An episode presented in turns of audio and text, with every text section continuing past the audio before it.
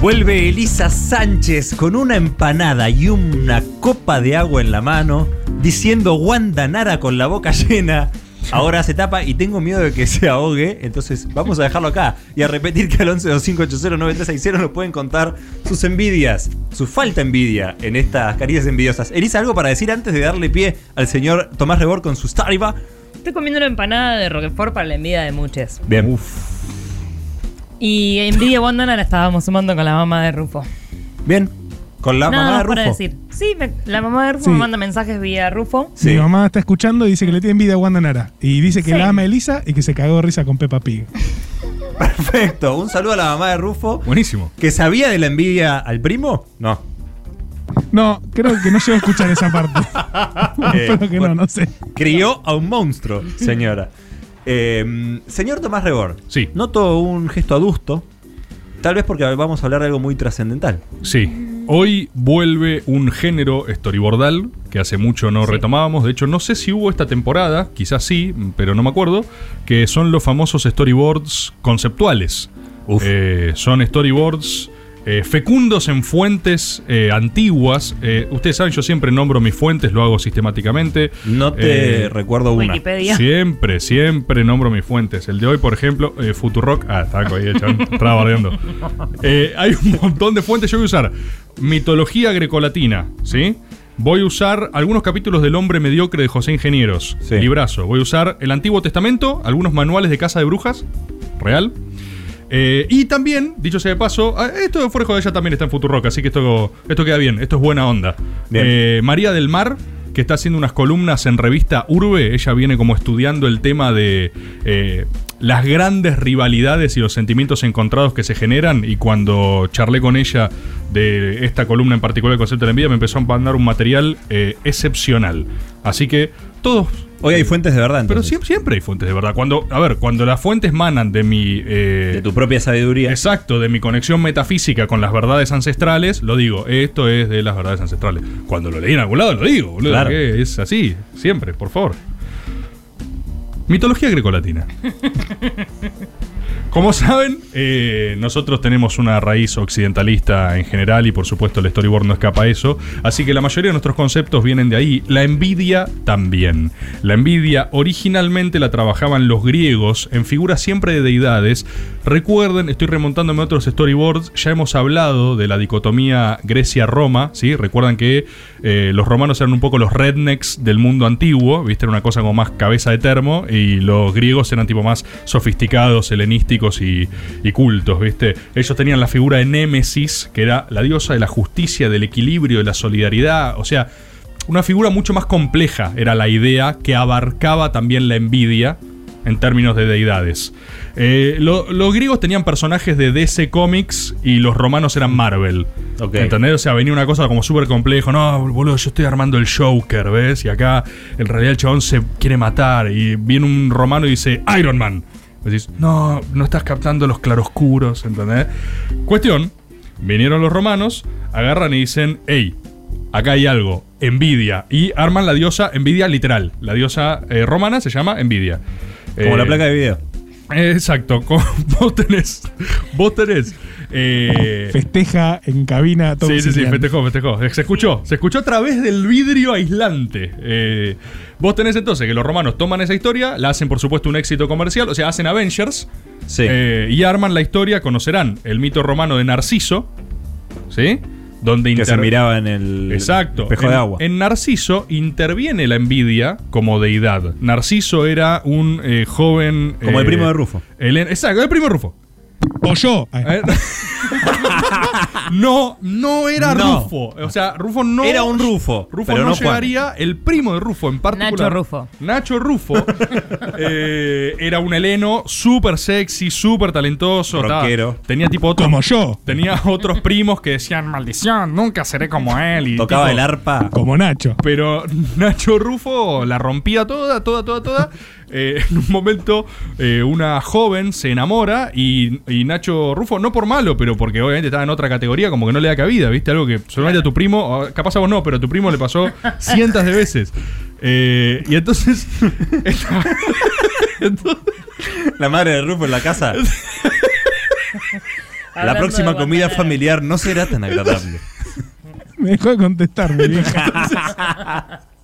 Le dije, puse Chayanne después, si no me dio Entonces, eh, esta joven, rechazada por, la, por Narciso, le reza a la diosa Envidia, básicamente, para que básicamente, o sea, le reza por algo horrible, ¿no? Que es que Narciso sienta el desamor. ¿eh? Que Claro. sienta el dolor terrible Uf. de un amor no correspondido. Eh, envidia genera esto en Narciso y lo engaña para que se enamore de su propio reflejo. Mirá Ustedes vos. ahí lo conocen. Después los romanos no ahondaron tanto en qué mierda quería hacer Narciso con su reflejo, pero quería que- que- que garcharse básicamente a sí mismo con el modo acuático. Hay gente que cuando coge se mira más a sí misma que a la otra persona con la que está cogiendo y esto es una denuncia súper rara y anónima. Bien, eso. Bueno, eso lo exploraron los romanos, boludo. Era para el de No se sabe confesiones. a quién es, Sí. pero lo estoy denunciando. Bien. Hay gente con la que coges y está tipo, Nadie está así. es como, dale, boludo, ¿qué te pasa? Sí, re, que no. Bueno, nunca te pasó, papi. Narcisos. Bueno, fíjate, efe- efectivamente el mito romano es un éxito comercial, es Avengers, la va a ver todo el mundo helénico, ¿entendés? Tipo, seguro había ahí los fanas de, de Grecia y de DC estaban tipo, no, esto no respeta el cómic. En el autocine del Coliseo. Exacto, estaban todos ahí diciendo, no, todos ¿qué? los- las Boludo, carreras. La de Narciso tremenda y los otros, los puristas helénicos, no, pero Nemesis era más compleja. Entonces, no, pero viste lo que pasó con Narciso, el chon se murió, se quería agarchar. Cuestión. Eh, loco. Bueno, y también está la gente que sale siempre con gente parecida a sí misma. Bueno, Narciso también, mismo mío, o sea, Narciso, su es categoría. Narciso, pero no- Al día de hoy seguimos usando el término narcisista para referirse al enamoramiento de sí mismo, básicamente, Sí. a una dimensión de la vanidad. Eh, lo loco es que este concepto es uno de los primeros frutos de la envidia. O sea, fíjate vos lo elemental que es. A su vez, el mundo helénico la empieza a representar asociada a las serpientes, a lo reptil, a la idea de eh, serpientes en la cabeza, ¿viste? Sí, o sea, ese tipo de, de simbología. De hecho, creo que era porque también, no sé si eran los griegos o los romanos en este caso, pero sostenían que las anguilas envidiaban a los delfines. ¿Qué sé yo? ¿Lo vieron así? Igual, Podría no. Eh, obviamente, pará, si te lo puedes pensar un segundo, las anguilas reenvidian a los delfines. Pero por o ahí sea. eh, la belleza no es lo que el, el valor que Sí, no, estaban re- prima. En y el mundo de las de anguilas. hecho, los delfines son unos gomas muy visibles Sí, y las no. anguilas andan re rápido por unos mundos mucho más. Ah, eh. mira lo que es ese delfín, la puta madre. Sí, no, que Elisa, las, las, por ang- ahí es al revés la envidia, eso es lo que voy. ah, las anguilas sabemos. habían hecho un taller de construcción y estaban tipo, mira, todo tipo de belleza está Por ahí bien. bajo el delfín". mar se valora más otra cosa, Claro. no la Qué belleza. ganas de estar en la tierra. Mira, Delfín, tu tipo de belleza hegemónica, nosotros las anguilas no nos hace nada, ¿entendés? O sea, nosotros tenemos nuestros códigos anguila y estamos bien sin ustedes. ¿Qué estás diciendo, man? sí, exacto. Reptil, o sea, la cosa reptil, anfibia, serpentoidea, ¿sí? Cuestión. ¿Qué pasa después? Esto es previo, previo, previo. Después lo recepta el Antiguo Testamento. Ya- también lo hemos hablado en otros storyboards, la historia de Caín y Abel. Es ¿sí? un partido ya cruel. Es Futurock ¿Eh? todo esto, ¿eh? Lo de ahora. lo que Ah, sí, perdón, esto es dominio, sí. Esto es por patente. Esto en. YouTube sale censurado. Ustedes saben que eh, Caín mata a su hermano solo por envidia. Básicamente le hacen unas ofrendas Chewie a Dios y a Dios agarra la de Caín y dice: Bien ahí, Caín, la verdad la rompiste. Agarra la de Abel y dice: "Mm, Mirá, Abel, la verdad, sos medio un gil. Y como que a Abel eso no lo soporta y mata a su hermano. Entonces, versión, re bien la tolerancia a la frustración, Sí. además. Cero laburada. terapia, cero terapia de parte de Caín. Él la resolvió así, es lo que pudo hacer. eh, y asesina a su hermano. Ya avanzada, ¿no? La reinterpretación cristiana, el avance del cristianismo y avanzadas las instituciones católicas, sobre todo, la envidia se recepta como pecado capital. O sea, es el Ahí cristianismo. está, viste, Elisa, lo que decías antes. Es interesante esto, porque capital no implica eh, su tamaño, volumen o gravedad. Capital implica justamente que da fruto a otros pecados. Claro. Porque es una Es como el fuente color de, primario. es una fuente de pecados. O sea, los pecados capitales son rojo, amarillo y azul, y Los de ahí mezcla- se da el naranja, el verde, todo eso. Exacto, vos fíjate que eh, volvemos a tener un concepto de frutos de la envidia. El narcisismo fue un fruto de la envidia en el mundo antiguo, ya esto también en el mundo antiguo, al año más o menos 500. De hecho, como ustedes saben, eh, gran principio storyboardal, todas son decisiones de alguien en algún momento, todo es rosca, ¿sí? Los pecados capitales también eh, fueron rosca, de hecho fueron fruto de un papa, año 500 aprox, San Gregorio Magno, es el que define que son siete. Venían tirando si eran ocho, nueve, qué sé yo, mira, Estaba rosqueando. No, mete, para mí. mira. Siete. Escuchame una cosa. Vos mete. Vos metelo. ¿La gula? la tolerancia, la intolerancia, metelo, pa. Está, De el lobby hecho- de los kiosqueros estaba. ¿Cómo va a meter la gula? ¿Cómo va a meter la gula? la- Che, está la gente No, corrigiéndote, corrigiéndote con que Caín mató a Abel. Sí, da igual, esa parte de los detalles. Pero yo no dije Caín mató no, a Abel. pero es un furcio. No, Eh, pero- Pasen, Pero no, a ver, El- Elisa, acordate que hay que mirar tu tubo solo un poco. Sí. La gente no sabe lo que necesita. O sea, esto es un concepto elemental. Es lo único. Sabe que necesita caricias. Pero, perdón, es lo único que no hace Alberto Fernández. ¿Ustedes se piensan que yo voy a preocuparme por quedar bien con ustedes? O sea, es, el- es lo que necesitan escuchar. Eh, después reinterpreten lo que quieran, después que se discuta. Correcto. Pero no, no. me- Se discute si Caín mató Abel. es- es un- son, boludo, son posiciones. Son, Son posiciones. opiniones. Hay escuelas, Son hay opiniones. lecturas. O sea, por favor, no se queden en detalles. Cuestión. eh, le está hablando de Gregorio Magno porque es interesante. El chon era un papa mágico, súper rosquero y tenía mystic powers. Eh, Gregorio era un gran papa metafísico. Tenía poderes papales. Era la época donde la gente todavía hacía magia. ¿Sí? Eh, de hecho, detalle: el epitafio de Gregorio Magno, o sea, lo que dice en la tumba de Gregorio Magno, Me hicieron es puré. Cónsul de Dios. Fíjate Uh. el nivel de mística. Cónsul de Dios era el chabón. O sea, Gregorio Magno decidía lo que se hacía. Más o menos similar a esa época también. Santo Tomás de Aquino eh, define la envidia como tristeza del bien de otro. ¿Eh? Ahí está. Paralelo a ese periodo, uno de los más famosos cazadores de brujas de la época, otra cosa que hablamos en Storyboard, ¿se Sí, acuerdan? los penepájaros. Los penepájaros, las brujas que cazaban penes, de- to- todo, todo, todos temas tratados. Este es un storyboard complejo, es para ya verlo para alumnos, viste, avanzados, básicamente. Eh, Alumnos. Ahí del otro lado. Intermediate. Peter Gente alumna. Binsfield era un cazabrujas eh, famoso de la época. ¿Qué época, qué época eh, fascinante, excepto para las mujeres, obviamente, ¿no? ¿Qué época fascinante ¡Eh! el hecho de que parte de tu expertise era eh, literalmente qué hizo Peter Binsfield, poner cuáles son sus legados como cazador de brujas? Asignó demonios a los pecados capitales. Eh, y eso era ciencia, boludo, ¿entendés? O sea, vos, el chabón eh, se, se conectaba con los espíritus metafísicos y decía, no, no, no, pará, lo tengo, ¿entendés? ¿Sabés cuál va con la envidia? el leviatán. Perfecto. Lo anoto, para que lo anoto. y la gente Los decía, escriba. Tiene "Che, razón. ¿te enterás, claro, ¿te enteraste lo último? El leviatán ahora es de la envidia. O sea, ciencia, es increíble, es un periodo mágico, digamos. Una leviatán de pomelo, ¿no? Estuvo bueno. Estuvo bueno. Estuvo bueno. Cuestión, fíjate que otra cosa interesante de cómo se van cerrando los círculos de la historia. El Leviatán, ustedes saben, es una figura mitológica del Antiguo Testamento que era el gran monstruo marino, ¿sí? Un gran monstruo marino al cual Dios vence, Dios lo crea y lo destruye también. O sea, también de la época, recuerden que el Dios del Antiguo Testamento es una locura. O sea, vos posta en el Antiguo Testamento tenés a Dios luchando contra Godzillas, contra Kaijus del mar. El, el Antiguo Testamento es más parecido a Pacific Rim, eh, peleando contra leviatanes que otra cosa. Pero eh, el cazabrujas elige una, un monstruo serpental también. ¿entendés? O sea, sigue tributando a la misma cosmogonía simbólica de cosas para asignarle a eso. ¿Viste? Que si es eh, fruto o consecuencia vino después, eso no nos importa. ¿Y era una mina?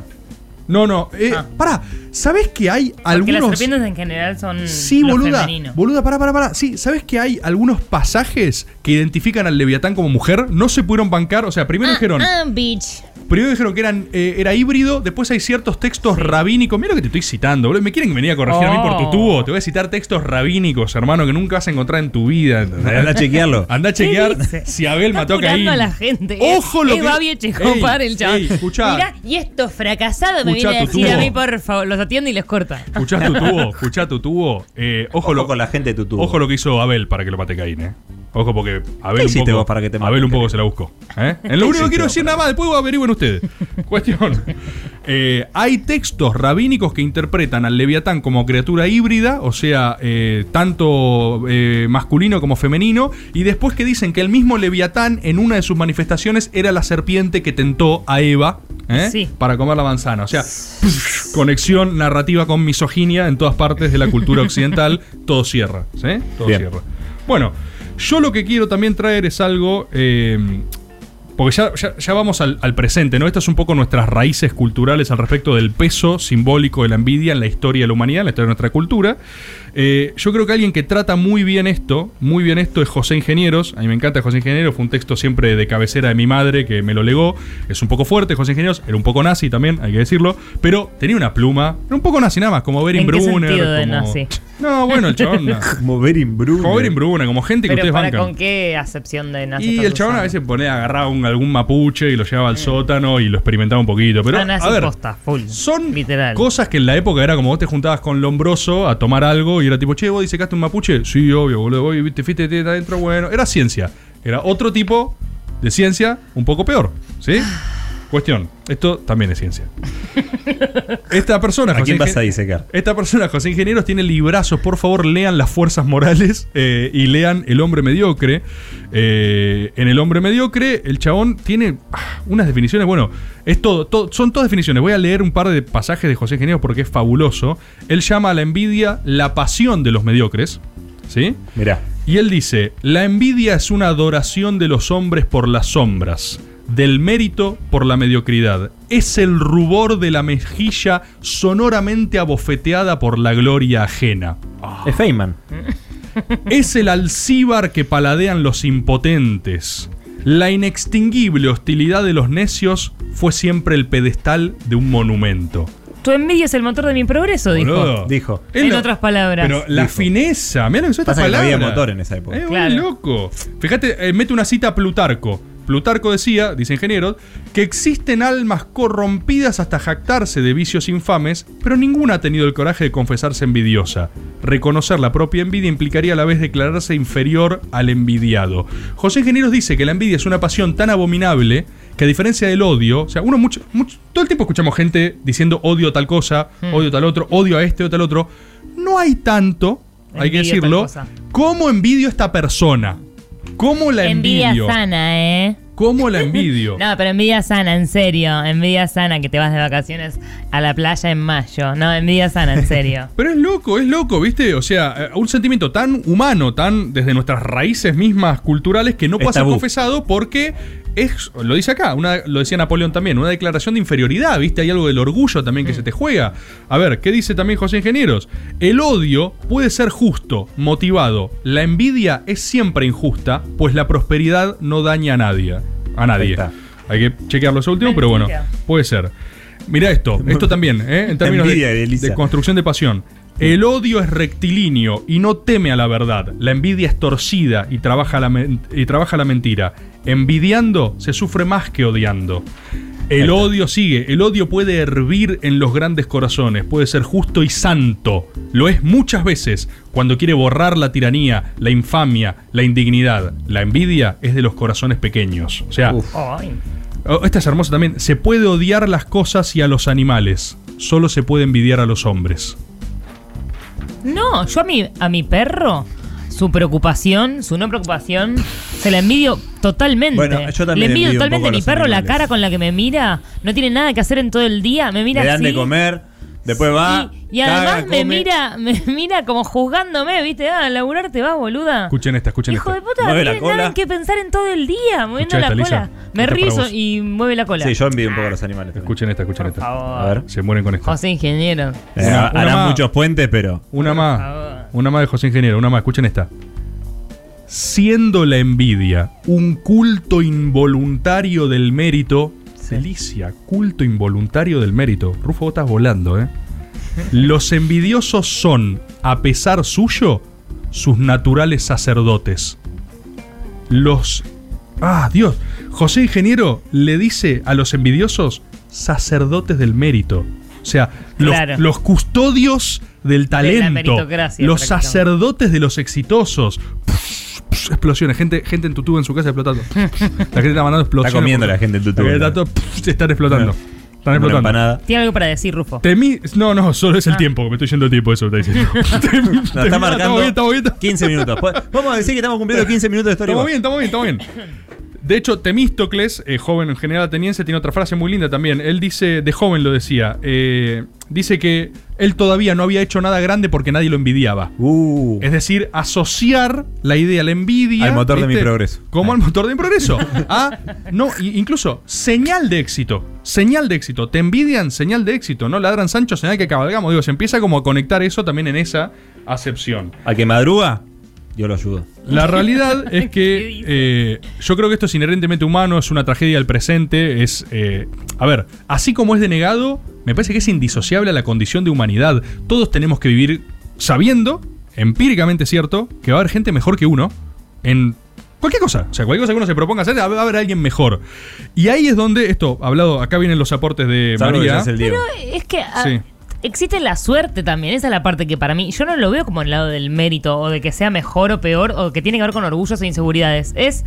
Che, me encantaría eh, tener un golpe de suerte. No es que. No necesariamente es algo meritorio. Claro, Eh, por- no, pero es eso- que, no es que se, se envidia el proceso por el que llegás y lo legitimás como tal. Eh, la verdad que a mí la impunidad de Macri, lo, lo estúpido que es, lo poderoso que es, lo millonario que es, lo tranquilo que está en muchas cosas que yo no estoy. Me encantaría ser así. Y eso es un golpe de suerte, me parece. Claro, Eli, acordate igual que vos sos hippie. Entonces, la idea del mérito es algo que es complejo y yo lo entiendo. Igual es cierto, obviamente existe fortuna, existe un montón de cosas.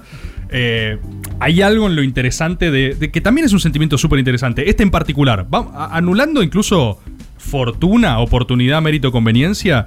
Mérito, ¿no? Eh, hay algo en las relaciones, por esto que quería, quería poner algunos ejemplos. Esas relaciones que están marcadas por el hecho de una competencia voraz y donde hay personas que inobjetablemente habrían sido las mejores en su campo en su momento histórico, de no ser porque nació el mejor de la historia Claro. al mismo tiempo, ¿entendés? Cristiano Ronaldo con Messi. Los, eh, Cristiano Ronaldo con Messi, por ejemplo, ¿entendés? Lo odia, lo odia. Es, es bueno, es Salieri con Mozart, ¿entendés? O sea, esas cosas. eh, hay algo en esos vínculos, que ahí es lo que trabaja María. Ella me pasó unos textos que yo quiero leer un par de textuales. Hay un libro, yo no conozco esto, no sé de tenis aparte, pero hay un Uh, libro viendo Roland Garros. de. eh, ¿Vos sabés de tenis? ¿Te gusta? Me gusta, no, no sé qué vas a decir, pero. Hay un libro de Agassi. Sí. No, Andrea Agassi, sí, un tenista norteamericano. bueno, muy bueno. En su histórica rivalidad con Sampras. Pete Sampras. Pete. Sí. El Pete Sampras. Y el libro de Agassi, que son tipo la- las memorias de él, son un, un baldazo de, humana- de humanidad profunda al respecto de lo que siente que se le juega con Sampras, que es poesía, boludo. No es un Claro. tenista, es un poeta, ¿entendés? Es increíble. Voy a leerle un par de textuales que me pasó María, que son una mejor que la otra. Atención, dice Agassi sobre Sampras. Veo la confianza en el brillo de sus ojos. Su desesperación inicial se ha convertido en esperanza. No, en ira. Ya no me admira. Me odia. Uh. Y yo lo odio a él. Y ahora los dos enseñamos los dientes y gruñimos e intentamos quitarnos mutuamente lo que tenemos. El público se alimenta de nuestra ira, grita, golpea el suelo con los pies a cada punto. Hermoso. No es tanto que aplaudan como que se abofetean las manos. Y Uh. todo suena primitivo y tribal. Hermoso. Esto, yo, a mí no, me- o sea, no miro tenis, pero tengo ganas de ir corriendo a ver qué carajo está. Porque es una. Es un gladiador romano, boludo. Impresionante, sí. Sí, otros, ot- dos textuales ¿Pero qué más es un de. diario esto? ¿De Sí, él? son ¿Diario memorias. Es un libro eh, que son todas sus memorias y es onda atravesado por esta. Ah, es interna autobiografía, ¿no? Sí. Es espectacular. Buenísimo. Increíble. Hay fragmentos nada más, pero me pareció muy interesante, Juan. Atención a esto. Mirá, escucha esta. Odio el tenis. Bien. O- eh, odio. odio el En tenis. audio. Sí. ¡Ah! Odio el tenis.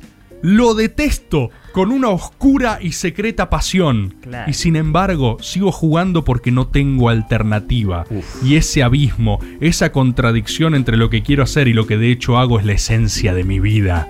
Es un tipo atrapado, ¿entendés? En una demostración voraz. Fíjate la última esta. Hablando siempre, obviamente, de su rival. Perder contra él, porque claro, en ¿Cómo última habrán salido en el score? A ver, no, no, le gana, le gana a Sampras, efectivamente. O sea, es como que la gran tragedia de su vida es aceptar que, Ah, que el tipo el era mejor. mejor. Que era mejor. O sea, que no había vuelta. Él podía ser el mejor de lo que él podía dar, pero el otro lo iba a superar. Perder contra él me ha causado un inmenso dolor, pero a la larga también me he vuelto más resistente. Si le hubiera ganado más a menudo, o si él hubiera pertenecido a una generación distinta, yo habría obtenido mejores registros, y tal vez me considerarían un jugador mejor, cuando en realidad sería peor. Fíjate Claro. cómo Hermoso eso. ¿Viste? En el medio de todos los delirios hay una porción de él que dice, "Es- este tipo me ha hecho mejor, ¿entendés? O sea, me ha obligado a mejorar por encima de mis capacidades, incluso que si no hubiéramos compartido tiempo histórico, yo quizás para la historia hubiera sido considerado un mejor tenista, ¿viste? Tipo, ah, Claro. Pero ah, no lo hubiese Pero hubiera sido. sido peor. Pero él sabría que hubiera sido peor. 14 a 20 fue su score en partidos. Es impresionante, es impresionante. Yo ya cierro con esto. Eh, sí, Te quiero decir una cosa. decime. No es un storyboard. ¿No es un storyboard? No. ¿Por qué? Eso es, es concepto. Es un sí. charlord. Es un Charlord. Esto fue más, más char- Es, un- charleado. es, es más Charlord, de Char- verdad. Charl- Charlol ¿Es solo. Charlord? bueno, no es un sé. Charlord con la gente, conmigo. A la gente le insultaste un es poco. un. No, a la gente Ey, le di direcciones. ¿Por qué decís eso? No pasó eso, Cristian. Es una interpretación medio envidiosa. Ah, todo. Me voy a cambiar la cinta de mano. Leo el final de este Charlord con también una cita de José Ingeniero. Era un poco nazi, pero está todo bien. Acuérdense Pero de eso. qué puentes que Como Separamos ahora de artista, ¿eh? Separamos, ¿sí? Y da una fábula final que para mí, si no la conocen, es muy linda también. Los judíos. Ah, Él dice-. Él dice. José Ingeniero dice. Jerusalén. Sí. Empieza a rear. A fondo. La tierra prometida. Israel, eh, Era re heavy. Él dice, toda la psicología de la envidia está sintetizada en una fábula digna de incluirse en los libros de lectura infantil. Un ventrudo sapo graznaba en su pantano cuando vio resplandecer en lo más alto de las toscas a una luciérnaga. Mm. La fábula del sapo y la luciérnaga. Pensó, el sapo, que ningún ser tenía derecho de lucir cualidades que él mismo no poseería jamás. Mortificado por su propia impotencia, saltó hasta ella y la cubrió con su vientre helado. La inocente luciérnaga osó preguntarle, ¿por qué me tapas? Y el sapo, congestionado por la envidia, solo acertó a interrogar, a interrogar a su vez. ¿Por qué brillas? Uf. Voy a leerlo de vuelta porque vos acabas de caer. Estás ¿Por interpretando al me sapo. tapas? sí. ¿Por qué brillas? La luciérnaga le dice. Se quería matar. ¿Por qué? ¿Por qué me tapas? El sapo no le, no le da una respuesta, le hace una pregunta. Fíjate lo poderoso que es esta fábula. El sapo no le dice, no, porque vos no. No, el sapo le dice, ¿por, ¿por qué brillás? Tapándola. Es hermoso, es desgarrador, es monumental. Y eso es la envidia. Momento de silencio para que llegue eso. Y sé que lo necesitaban. Este ha sido un nuevo storyboard. Qué envidia la puta madre.